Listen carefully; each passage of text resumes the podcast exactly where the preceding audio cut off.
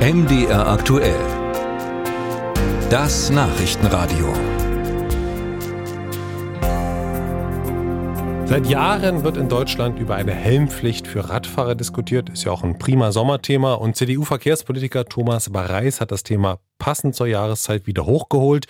Er fordert die Einführung der Helmpflicht. Der Vorschlag kommt allerdings nicht so wahnsinnig gut an, wie Marius Rudolph berichtet. Egal ob ADAC, Allgemeiner Deutscher Fahrradclub, Verkehrsministerium oder Unfallforscher, alle sind sich einig. Es ist sinnvoll, Fahrradhelme zu tragen. Für eine Helmpflicht will sich aber keiner so richtig aussprechen. Und das hat meist keine medizinischen, sondern eher andere Gründe. Siegfried Brockmann, Leiter der Unfallforschung der Versicherer, sagt zwar, ja, ich persönlich habe nichts gegen eine Helmpflicht. Er sieht aber rechtliche Schwierigkeiten, denn eine Helmpflicht würde das im Grundgesetz verankerte Recht auf freie Entfaltung der Persönlichkeit einschränken. Das galt zwar auch bei der Einführung der Gurtpflicht, Brockmann argumentiert aber, dass die Fallzahl für tödliche Unfälle mit Fahrzeugen damals deutlich höher war als nun im Radverkehr. Im ersten Jahr nach Einführung der Gurtpflicht hatten wir 1500 Tote im Straßenverkehr weniger. Beim Fahrrad haben wir aber natürlich sehr, sehr viel weniger getötete und schwerverletzte Menschen und da sagen nun die Rechtsgelehrten,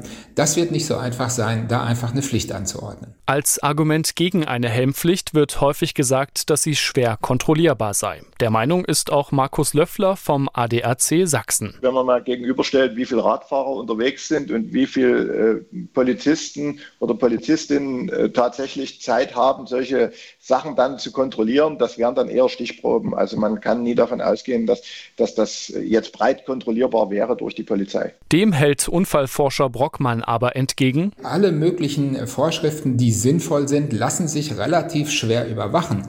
Das heißt aber ja nicht, dass der Staat nicht die Möglichkeit trotzdem nutzen sollte, dem Bürger zu sagen, was er gerne hätte. Konrad Krause, Geschäftsführer des ADFC Sachsen, befürchtet, dass eine Helmpflicht das Fahrradfahren unattraktiv machen könnte. Da haben wir Studien aus äh, Neuseeland, äh, aus Australien, aus Kanada, dass die Zahl der Leute, die Radfahren, deutlich abnimmt bei einer Helmpflicht, ähm, dass Kinder nicht mehr mit dem Fahrrad, sondern mit dem Auto zur Schule gebracht werden. Probleme sieht Krause auch für Fahrradverleihsysteme, bei denen Räder im städtischen Raum von Benutzern der Dienste ausgeliehen werden können. Man muss ganz klar sagen, bei einer Helmpflicht sind diese Fahrradverleihsysteme Verleihsysteme tot. Und das schadet am Ende natürlich nicht nur den Leuten, die das nutzen, sondern es schadet am Ende dem ÖPNV. Und am Ende werden wieder viel mehr Leute im Auto sitzen und gemeinsam im Stau stehen. Damit es für Radfahrer sicherer wird, fordert der ADFC deshalb statt einer Helmpflicht eine Neuaufteilung des Straßenraums, also mehr Platz für Radwege. Während sich viele Experten also gegen die Helmpflicht aussprechen, ist die Tendenz in der Bevölkerung klar, weiß DEKRA-Sprecher Wolfgang Siegloch. Wir haben im vergangenen Jahr mit Forsa eine Umfrage gemacht ähm, und dort war es so, dass 59 Prozent, also sechs von zehn ungefähr